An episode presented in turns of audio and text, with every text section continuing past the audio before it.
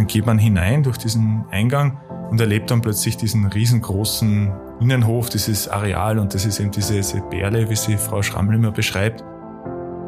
Äh, die Elisabethinen, das Krankenhaus als auch das Kloster sind die Perle der Landstraße. Ich finde den Dachboden im Kloster wahnsinnig imposant und beeindruckend. Also diese Mehrgeschossigkeit dieser Holzkonstruktion und diese extreme Ruhe, was auch da oben herrscht und, und einer meiner Lieblingsplätze.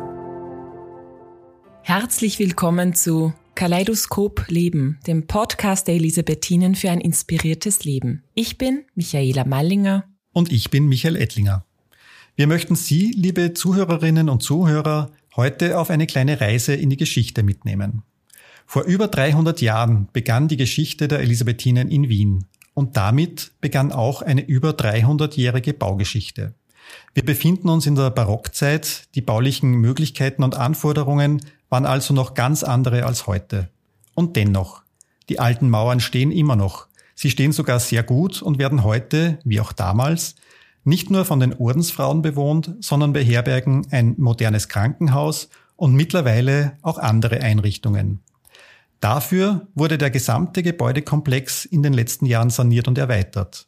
Welche Herausforderungen das mit sich gebracht hat, worauf bei so einem Renovierungsprojekt besonders geachtet werden muss, aber auch welche Überraschungen dabei zutage gefördert werden, darüber sprechen wir heute mit unseren Gästen, Renate Schrammel und Markus Hieden. Herzlich willkommen. Schön, dass Sie heute bei uns sind. Danke für die Einladung. Es freut uns, dass wir heute hier sein können. Bedanke mich auch für die Einladung und schau mal, was rauskommt. Mit dem Bauwesen hatte sie am Beginn ihrer Berufslaufbahn so rein gar nichts am Hut. Frau Magistra Renate Schrammel ist ausgebildete Diplomkrankenpflegerin und hat insbesondere auf der Intensivstation ihre Expertise eingebracht. Durch zusätzliche universitäre Ausbildungen in Betriebwirtschaftslehre, Qualitäts- und Prozessmanagement haben Sie, liebe Frau Schrammel, eine berufliche Veränderung herbeigeführt, den Schritt in die Betriebsorganisation gewagt und sind schließlich im Baumanagement gelandet. Seit 1996 sind Sie bei den Elisabethinen in Linz und seit 2009 auch in Wien für die Elisabethinen tätig. Das ist auch der Grund, warum Sie als Linzerin zwei Arbeitsstätten haben und mindestens zwei Tage pro Woche in der Bundeshauptstadt verbringen. Auch Diplomingenieur Markus Hieden ist nur Teilzeit Wiener. Eigentlich lebt er mit seiner Familie in Bad Aussee, wo er auch aufgewachsen ist. Sein Beruf bringt es aber mit sich, dass er während der Woche in Wien lebt und hier seiner Tätigkeit als Architekt nachgeht. Sein fachlicher Ausbildungsweg begann an der HTL Hallstatt, wo sich alles ums Holz dreht, bevor er an der TU Wien Architektur studierte. Der begeisterte Architekt ist seit 2006 bei Delta beschäftigt, seit kurzem als Geschäftsführer der Delta Potts Architekten. Privat ist Markus Hieden viel in der Natur und verbringt als stolzer Vater gerne seine Freizeit mit seinen beiden Töchtern auch von mir ein herzliches Willkommen. Und ich darf jetzt zur ersten Frage kommen. Äh, liebe Renate, lieber Herr Hieden, bevor wir den Sprung in die Geschichte der Bausubstanz der Elisabethinen in Wien wagen, noch eine eher persönliche Frage. Ähm, was bedeutet für dich, was bedeutet für Sie das Faszinierende an der Architektur? Ich denke, äh, wenn ich von der Architektur spreche, dann gibt es ja viele Beispiele, sowohl in Linz als auch in Wien. Äh, es geht um Folgendes, es ist eine Veränderung, etwas Schönes kommt dabei heraus und das haben wir all die Jahre ja aufgezeigt, sowohl in Linz als auch in Wien und das macht große Freude. Was ist Architektur? Also äh, Professor Hollein hat schon mal gesagt, alles ist Architektur und für mich ist Architektur ein Zusammenspiel äh, eines gesamten großen Teams und ich sehe mich als Architekt so ein bisschen übertrieben gesagt, so ein bisschen als der Kutscher, der dieses ganze Vehikel zusammenhält. Äh, der schaut, dass der Statiker das berechnet, der schaut, dass die Haustechniker schauen, dass das äh, geheizt und gekühlt wird, das Gebäude. Der aber auch als Architekt schaut, dass dieses Gebäude den Nutzen erfüllt, den es erfüllen soll. Und das und auch gewisse Nachhaltigkeit hat. Also dass ich nicht nur eine Gebäude mache, das jetzt etwas kann, sondern auch vielleicht später mal kann. Und das ist für mich kurz umrissen ein bisschen, was ist für mich Architektur, ja. Ein großes Thema, das kann man gar nicht so kurz fassen wahrscheinlich, gell? Wir haben ja in der Einleitung schon gehört, dass der gesamte Gebäudekomplex in der Elisabethinen in Wien in den letzten Jahren groß renoviert worden ist. Und wir vier tun uns da jetzt ja relativ leicht, uns ein grobes Bild davon zu machen, was dieser Gebäudekomplex so alles umfasst und wo er sich befindet, weil wir ihn ja auch kennen. Unsere Zuhörerinnen und Zuhörer kennen wahrscheinlich diesen geschichtsträchtigen und besonderen Bau nicht. Daher meine Frage. Können Sie uns kurz beschreiben, wie man sich den Wiener Elisabethinen-Standort vorstellen kann? Und vielleicht beginnen Sie am besten mit der Zeit vor den großen Renovierungsarbeiten. Äh, ich würde bezeichnen, und so habe ich es auch mal beschrieben, äh, die Elisabethinen, das Krankenhaus als auch das Kloster sind die Berle der Landstraße. Man geht bei einer Türe hinein, man sieht also außen nichts von diesem schönen Komplex und man kommt dann hinein und es ist eben, es öffnet sich die Berle und also die Schale der Berle und man sieht also dieses Ensemble, was hier vorhanden ist, von diesem Krankenhaus, dem barocken Krankenhaus, als auch dem Kloster, äh, all die Jahre nichts oder sehr wenig verändert und wo sich eben jetzt sehr viel getan hat. In welcher Größenordnung kann ich mir denn das äh, vorstellen? Äh, die Größenordnung ist so, dass äh, das Krankenhaus insgesamt zwei Ebenen umfasst mit einem riesengroßen Dachausbau mittlerweile und auch zwei Anbauten und die äh, hier gebaut wurden. Auch ein schöner Eingangsbereich und ein großes Kloster mit, derzeit sind nicht mehr sehr viele Schwestern dort, aber es ist ja in Verbindung mit Linz. Und äh, die werden auch bewohnt. Das Kloster wird bewohnt von den Schwestern. Die Räume sind dort schon umgebaut. Und auch viele neue Zubauten noch, was passiert sind, die schönen Gärten. Wir haben ja drei Höfe im Prinzip, also den Innenhof vom Kloster, wir haben einen Ehrenhof und wir haben einen Klosterhof und hinzu kommt noch ein schöner Patientengarten, der jetzt gerade gebaut wird und ähm, das ist das Grüne, das Schöne auch in dieser Perle drinnen, wenn man hineingeht. Und wir sind ja da mitten in Wien im, im dritten Bezirk. Wir sind im dritten Bezirk in der Landstraße 3. Es ist von außen, muss man schauen, also mittlerweile ist es gut beschildert und es führt eine große Holztüre, die auch denkmalgeschützt ist. Das Gebäude, das gesamte Ensemble ist ja denkmalgeschützt. Es ist ganz wenig, was nicht unter Denkmalschutz steht, aber sonst eigentlich fast alles. Und in, durch diese Holztüre geht man in das Kloster, die beim Tag natürlich geöffnet ist, um einladend zu wirken. Naja, für, für mich war es ja, als ich 2014, ich habe es vorher auch schon erwähnt, einmal ganz kurz, dieses Projekt über, übernommen oder halt übernehmen durfte, äh, habe ich die Adresse bekommen, Landstraße, Hauptstraße 4a, Haupteingang Krankenhaus und ich bin halt dorthin und habe mir gedacht, da ist jetzt ein Eingang aber im Grunde genommen bin ich vor einem kleinen Holztor gestanden und dachte mir, wo ist da jetzt das Krankenhaus? Und dann geht man hinein durch diesen Eingang und erlebt dann plötzlich diesen riesengroßen Innenhof, dieses Areal und das ist eben diese, diese Perle, wie sie Frau Schrammel immer beschreibt.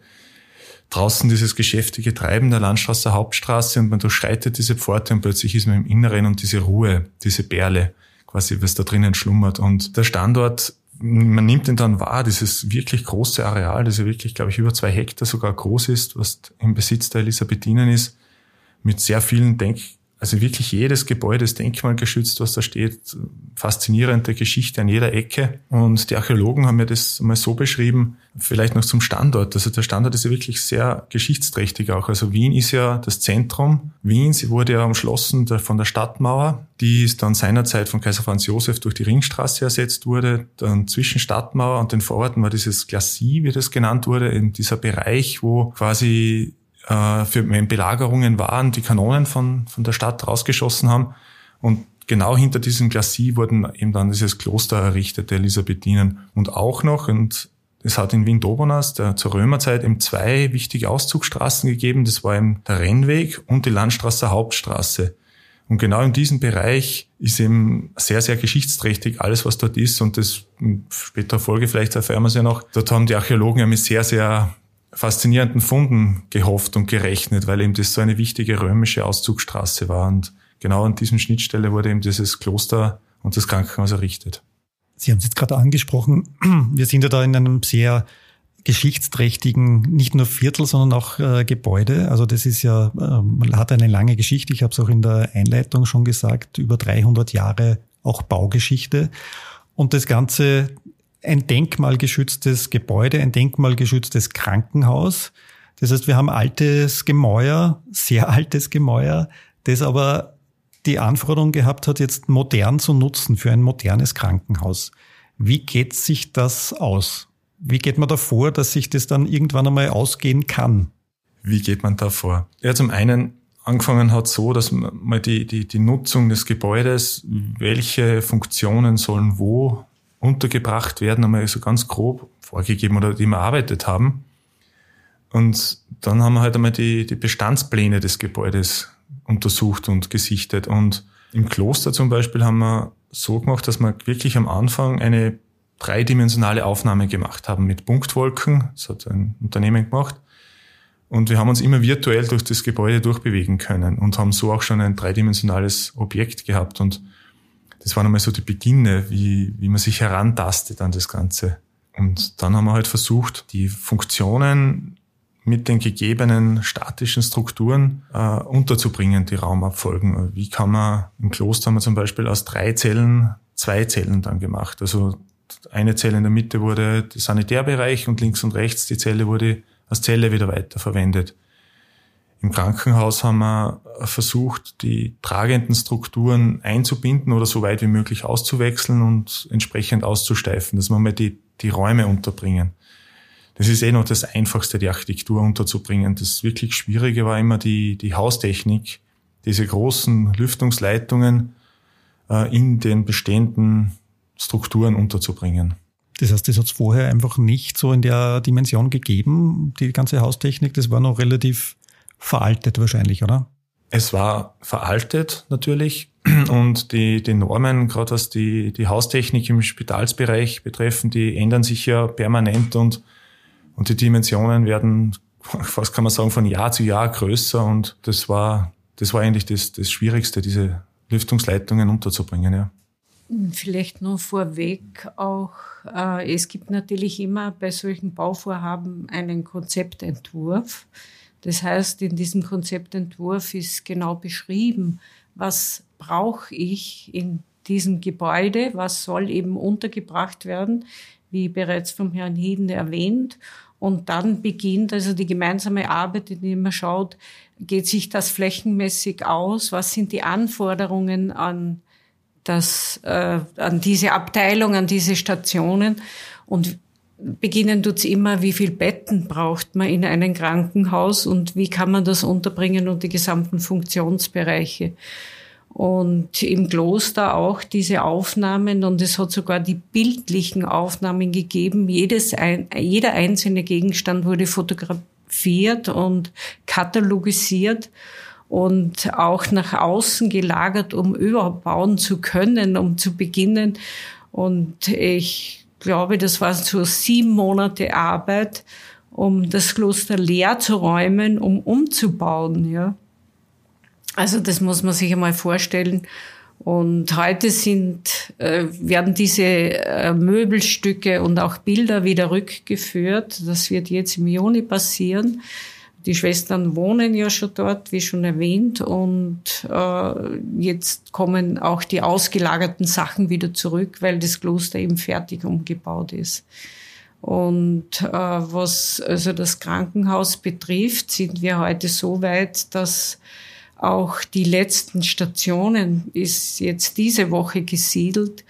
Also es ist einfach wunderbar, wenn man jetzt in dieses Krankenhaus geht und das Alte mit dem Modernen und Schönen Verbundenen sieht. Und ich würde alle gerne dazu einladen, dorthin zu kommen und sich das anzuschauen.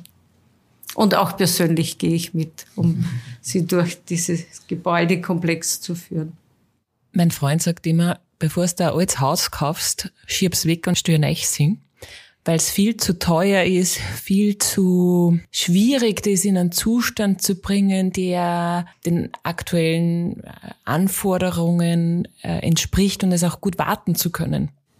Also ich würde eher empfehlen, ein altes Haus nicht wegzuschieben, vor allem so einen ein, ein altes Haus, so wie es in Wien äh, vorhanden ist, also was dieses Krankenhaus und Kloster betrifft, sondern es braucht dazu ein großes Team, Experten wie Architekten, kreative Architekten, um sowas zu verwirklichen.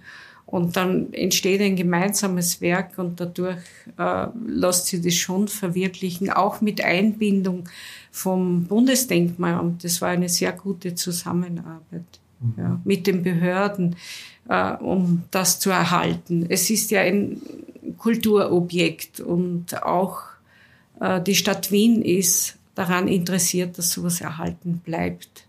Und heute muss man sagen, Gott sei Dank.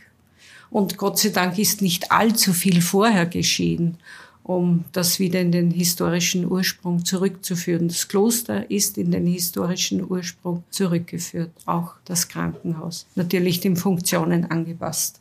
Ich stelle mir es total herausfordernd vor, wenn so viel Denkmalschutz in diesen Gebäuden äh, blockierend sein kann, oder? Man hat ja dann nicht die Freiheit zu tun, was man will, sondern man muss da ganz viel Rücksicht nehmen oder, oder äh, sich an Bestimmungen halten. Ist das so? Und wie gehen wir damit um? Ich würde es jetzt gerne an den Herrn Hieden weitergeben, denn das ist ein gemeinsames Spielen eben mit den, äh, die sind ja selbst Architekten und die sind ja professionelle äh, Personen vom Bundesdenkmalamt und gemeinsam lässt sie da sehr viel machen, ja.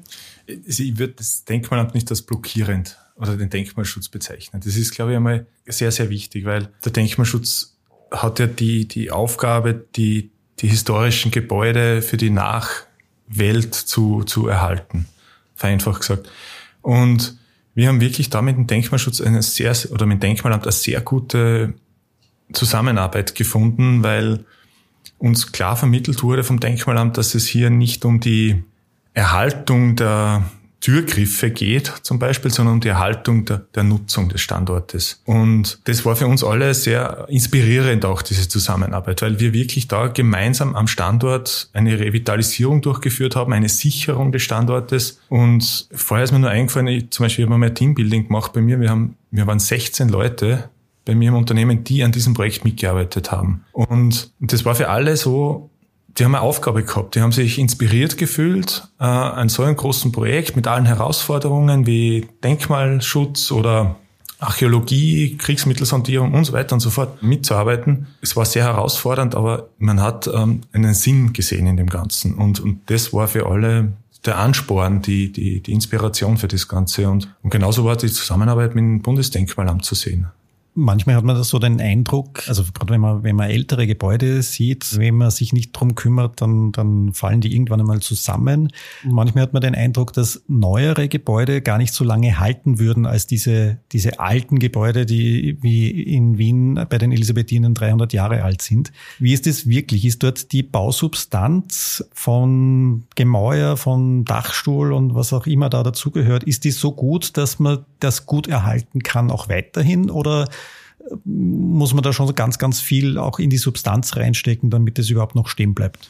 Da kann ich nur sagen, wir haben in die Substanz null hineingesteckt, dass sie, also, dass sie die neuen Funktionen trägt. Also, muss sich jetzt nicht vorstellen, dass wir irgendwelche Stützen errichten müssen, damit das die neuen Funktionen möglich sind. Ähm, wenn ich zum Beispiel das Kloster hernehme, wir haben diese wirklich historischen Kastenstockfenster, also das sind diese zwei Scheibenfenster, außen und innen, die haben wir quasi nur abgeschliffen, vereinfacht gesagt, und wieder neu angestrichen. Die muss man sich vorstellen, die stehen wirklich im Gemäuer, da ist einfach dann der Putz zugeputzt worden, wenn man so schön sagt. Und, und das ist seit 300 Jahren da, das Fenster, und da gibt's keine Probleme. Wenn ich mir jetzt diese neuen Fenster in diese wer mit dem Verbundsystem, also diese modernen Bauten, wo da das Styropor drauf pickt wird und, und alles der Norm entspricht, diese Holzfenster, so hat halt der Tischer zu uns gesagt, ja, schauen Sie, die halten 300 Jahre, die neuen Fenster kann ich nach 30 Jahren rausreißen. äh, und, und so, so ähnlich ist es uns gegangen im Dachboden. Also der Dachboden ist ursprünglich, also wir haben nur vereinzelt, ich glaube ganz, ganz wenige Teile haben wir auswechseln müssen, aber ganz wenig. Oder die, die Dippelbaumdecken, also das sind diese Mann an Mann verlegten Holz, Decken, die, die haben wir untersucht mit, mit Holzforschern, also wirklich Kernbohrungen gemacht da drinnen, also, und da hat man festgestellt, die, die Auswahl des Holzes war so speziell und es ist so eng gewachsenes Holz, das, da kann man nicht mit den jetzigen Normen rechnen, also da kann man noch Beiwerte dazugeben und sagen, das tragt eh dreimal so viel eigentlich, das Holz. Also, es ist damals die Substanz ist sehr bewusst damals ausgewählt worden und ist sehr, sehr nachhaltig, das Ganze. Das heißt, es bleibt nur 300 Jahre stehen. Wenn nicht zu viel von uns eingreifen, ja. Bei den Türen und so weiter, also das sind die alten Türen, die es damals gegeben hat. Und also der Dachstuhl, das ist sehenswert. Also sowas sieht man kaum. Also das ist wirklich über 300 Jahre alt. Das sind schon Besonderheiten. Renate, du hast vorher angesprochen, dass der, der Bau ist zurückgeführt worden in den ursprünglichen äh, Zustand, äh, architektonischen Zustand, äh, müsste man wahrscheinlich sagen. Was waren da so, so äh, Eckpunkte, was waren so ganz augenscheinliche Dinge, die man wieder zurückgeführt hat? Naja, eben wie schon erwähnt, also die Fenster, die Kastenfenster war sicherlich ein großes Thema, die gesamten Fassaden, eine große Sache. Es geht ja, das, die Ursprungsfarbe war weiß, ja, beim Kloster und es ist halt in all den Jahren ist es irgendwann gelb geworden oder mehrmals gestrichen worden und durch die Farbanalysen hat man das herausgefunden, auch gemeinsam mit dem Bundesdenkmalamt und wieder die Farbe gewählt. Es hat dann verschiedene Fassaden äh, äh, Vorschläge gegeben, ob man irgendwo einen Schatten hineinbringen kann, also eine Farbe rund um das Fenster. Und äh, ich kann jetzt nur sagen, wie wir gemeinsam dort gestanden sind, hat man, hat sich der Schatten von selbst gespiegelt. Also man hat keine Farbe gebraucht und das ist heute ist es wirklich edel, wenn man das anschaut. Diese weiße Farbe, was ursprünglich gegeben hat. Und auch bei den Türen, das wurde wieder so zurückgeführt. Es ist da drinnen ein Sollenhofer Pflaster vor, auch damals gelegt worden. Es ist jeder einzelne Pflasterstein herausgenommen. Das war eines der faszinierendsten Sachen für mich, also was den Handwerker betrifft. Der hat die Pflastersteine herausgenommen, hat sie nummeriert und äh, dann wurden ja die Leitungen verlegt, weil das war ja die Haustechnik und Elektrotechnik und alles. Und dann sind die Pflastersteine wieder neu verlegt worden und er hat sie genau wieder so verlegt. Es sind äh, jetzt, wenn man das anschaut, es ist, es ist wunderschön, ja. Was hat Sie denn am meisten überrascht in diesem Projekt? Äh, in diesem Projekt war natürlich einmal die Zeit, äh, wo man sagt, äh, das nimmt kein Ende, ja, es, es wird zu viel oder es ist so viel und irgendwann hat man ja den Höhepunkt so erreicht und es geht dann wieder bergab und heute, wenn man es eben anschaut, also wie schön es geworden ist, ja. Also das ist für mich wirklich auch, was mich fasziniert an dem Ganzen, so was wirklich Traumhaftes. Was war es für Sie? Irgendwas Unerwartetes oder Überraschendes oder Besonderes? ich verlege jetzt schon die ganze Zeit. Also eigentlich hat man jede Woche irgendetwas was Neues äh, gefunden. Nur das Beispiel, also wenn wir da diese Grabungen gemacht haben im, im Ehrenhof, als plötzlich unterirdische Riesenkuppeln aufgetaucht sind, wo man über die Funktionen nach wie vor rätselt, waren es Zisternen für die Überflutung, waren es Zisternen für die Wasserhaltung am Grund oder waren es vielleicht Eiskeller wegen der Apotheke also weiß man noch nicht genau. Oder ja, wie schon erwähnt, wir haben das Kloster wirklich dreidimensional ganz genau aufgenommen und haben genau gewusst, wo die Kamine sind pro Stock. Und dann haben wir halt versucht, dort die Leitungen hineinzugeben, aber es war jeder Kamin, hat dann sein Eigenleben entwickelt. Also das geht nicht gerade nach oben, das geht nach links, nach rechts, nach oben, nach unten. Also nach unten nicht, aber verzogen. Also Na, also das waren nur so bauliche Überraschungen. Also ja, extrem überraschend war natürlich dieser, dieser, diese Mörsergranate. Also das ganze Gelände, es wurde, es ist in einer roten Zone, es hat äh, auch Bombentreffer gegeben am, am Grundstück. Und wurde immer von Kampfmitteln, Sondierern begleitet, das ganze Bauvorhaben. Und als wir den Dachboden im Krankenhaus abgebrochen haben, haben wir auch eine, eine russische Mörsergranate gefunden dort mitten im Dachgebälk. Und natürlich eh alles angelaufen von Innenministerium, Munitionsbergung etc. Aber das hat uns schon etwas überrascht. Oder Säbel, die man findet beim Ausgraben. Ja, und dann vor allem auch die Sicherheitsvorkehrungen, was zu treffen sind. Wir sind in einem Krankenhaus, ja. Und äh, es hat sich aber dann herausgestellt, dass das keine scharfe Bombe war, sondern eigentlich. Und Säbel hat man auch gefunden? Säbel hat man mhm. auch gefunden, ja. Auch im Dachboden?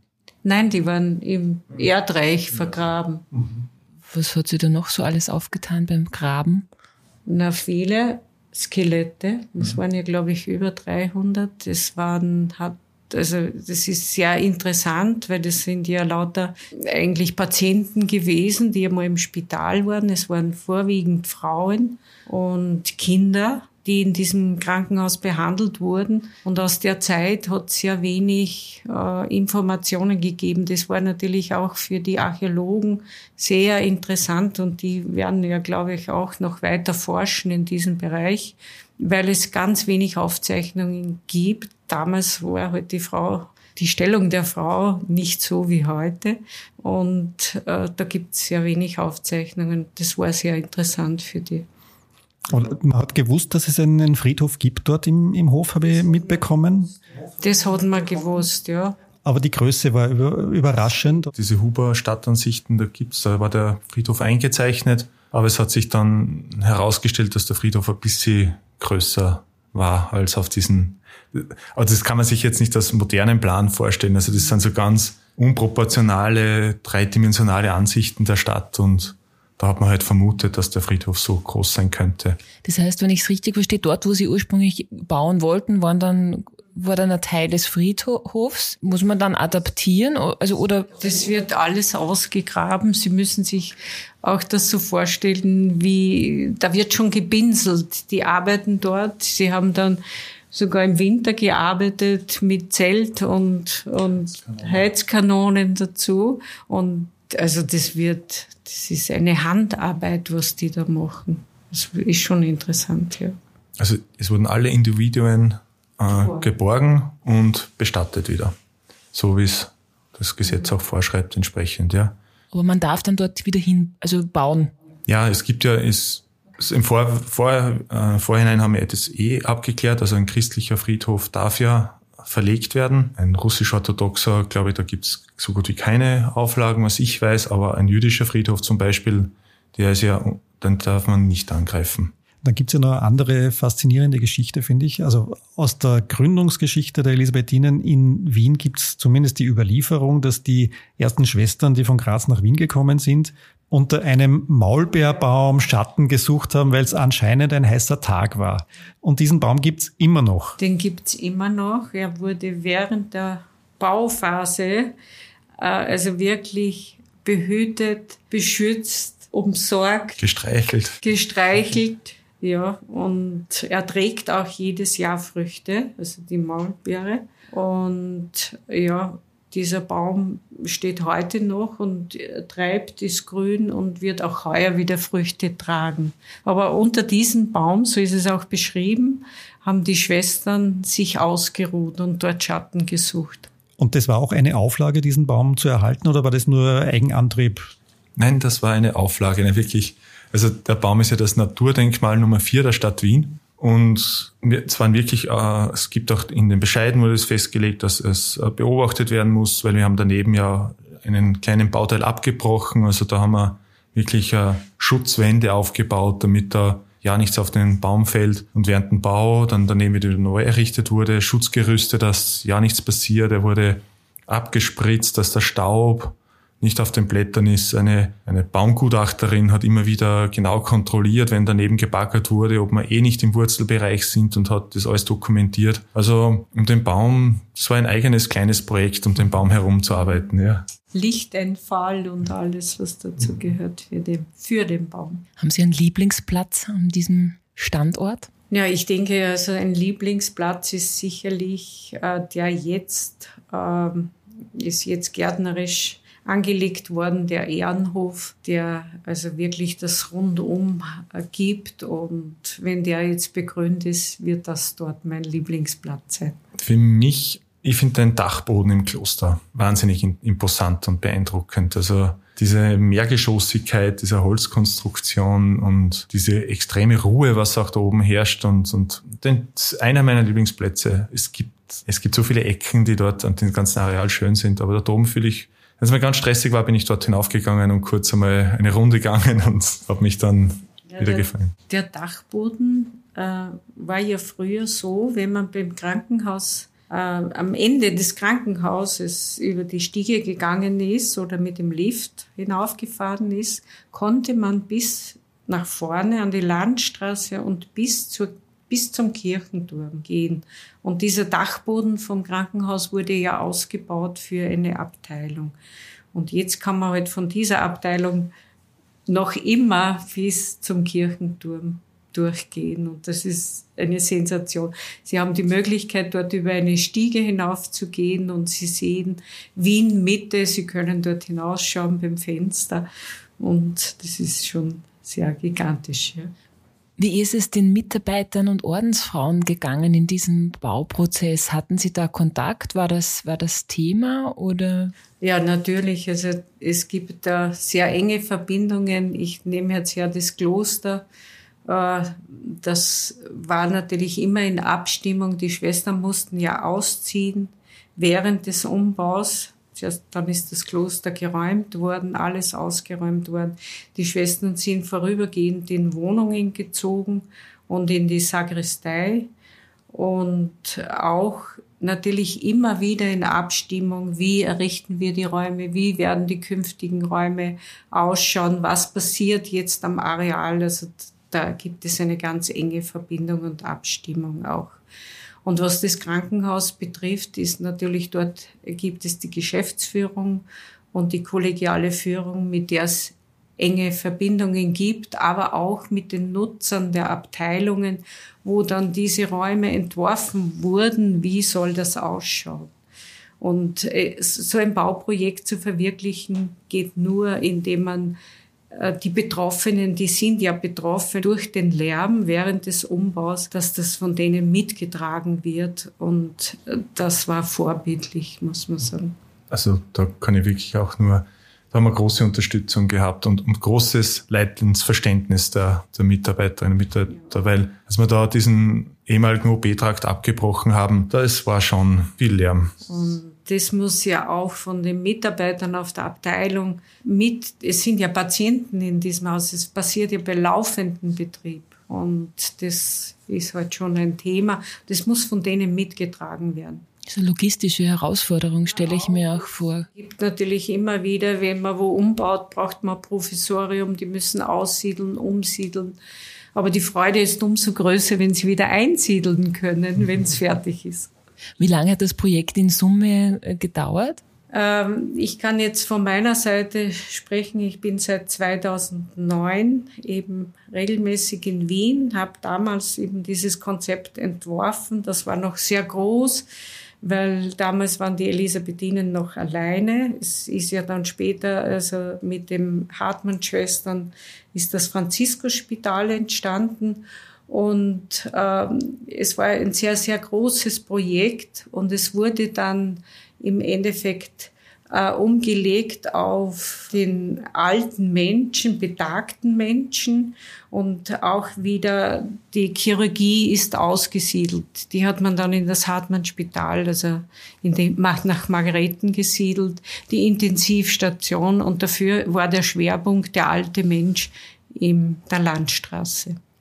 Und seit 2009 und wir haben halt begonnen dann, es ging ja auch um Flächenwidmung, es wurde auch eine Fläche gewidmet, äh, eine Bebauungsplanänderung und das hat auch einige Jahre gedauert. Mittlerweile kann man sagen, also vom Krankenhaus bauen wir um, glaube ich, seit 2015 bis mhm. 22, oder? Mhm. Ja, vorher hat es auch einen kleineren Umbau gegeben. Es wurde mal ein Lift adaptiert, aber das waren nur kleinere Sachen, ein CD errichtet. Aber insgesamt bist du seit 13 Jahren quasi an diesem Projekt ja. dran. Ja, ja, mittlerweile. Und durch alle Höhen und Tiefen. Aber jetzt sind es nur mehr Höhen. Ja, lange Zeit führt mich auch schon zum nächsten Punkt unseres Podcasts. Wir sind fast am Ende unserer quasi Sendezeit angekommen. Ähm, und bevor wir zum Abschluss kommen, würde man Ihnen beiden noch gerne eine Abschlussfrage stellen, nachdem unser Podcast heißt, der Podcast Elisabethinen für ein inspiriertes Leben, ist unsere Frage zum Schluss, was inspiriert dich, liebe Renate, was inspiriert Sie, lieber Herr Hieden, in Ihrem Leben? Also was mich inspiriert, ist äh, die Möglichkeit abzuschalten, in der Natur, in den Bergen. Das ist das, was mich inspiriert und mir viel Kraft auch gibt, äh, diese Aufgaben zu bewältigen. Sie sind sehr umfangreich und äh, dadurch finde ich auch den Ausgleich und natürlich dann die schönen Ergebnisse, was herauskommen. Das ist die Freude.